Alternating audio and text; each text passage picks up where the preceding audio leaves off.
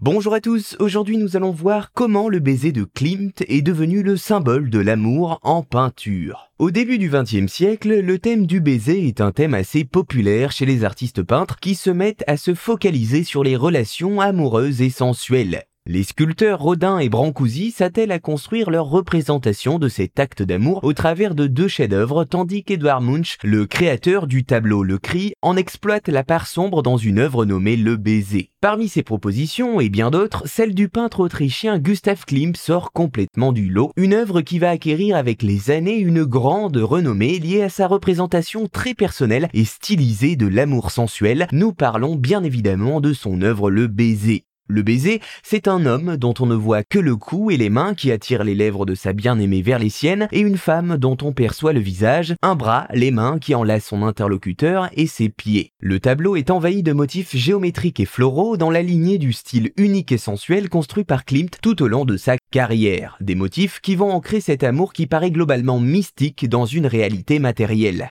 Cette toile fut créée dans ce que l'on nomme la période or où Klimt avait l'habitude de beaucoup travailler avec cette couleur inspirée par les peintures byzantines. Il va donc pour cette toile se servir de feuilles d'or et d'argent mais également de poudre d'or pour l'arrière-plan, le tout accentuant l'effet décoratif et précieux de la scène. Les fleurs représentées de manière quasi réaliste vont alors contraster avec la stylisation extrême des costumes de nos deux amants. Mais il faut mentionner le fait que le baiser fut pour son créateur un écart vis-à-vis de ses thèmes de prédilection. Il était là célèbre pour ses portraits de femmes du monde et n'avait pas l'habitude d'ajouter des hommes dans ses scènes. L'attitude même de l'amante, consentante et douce, est aux antipodes des femmes qu'il a l'habitude de peindre. Mais dès ses premières expositions, le succès est au rendez-vous. Public et critique adhèrent à l'histoire de ces deux amoureux figés dans leur étreinte et isolés du monde dans leur bulle dorée. Chacun semble d'accord avec le fait que le baiser arrive à restituer toute la proximité et l'intimité d'un couple avec une puissance singulière et cela malgré l'effacement des protagonistes dont les corps sont en grande partie cachés. Par cette capacité à synthétiser les éléments de l'amour sensuel, par la manière si particulière qu'il a d'habiller les corps, Gustav Klimt créa un chef-d'œuvre qui devint au fil du temps le symbole même de l'amour. Quand on pense au baiser en peinture, c'est alors majoritairement cette grande toile de Klimt qui arrive à l'esprit.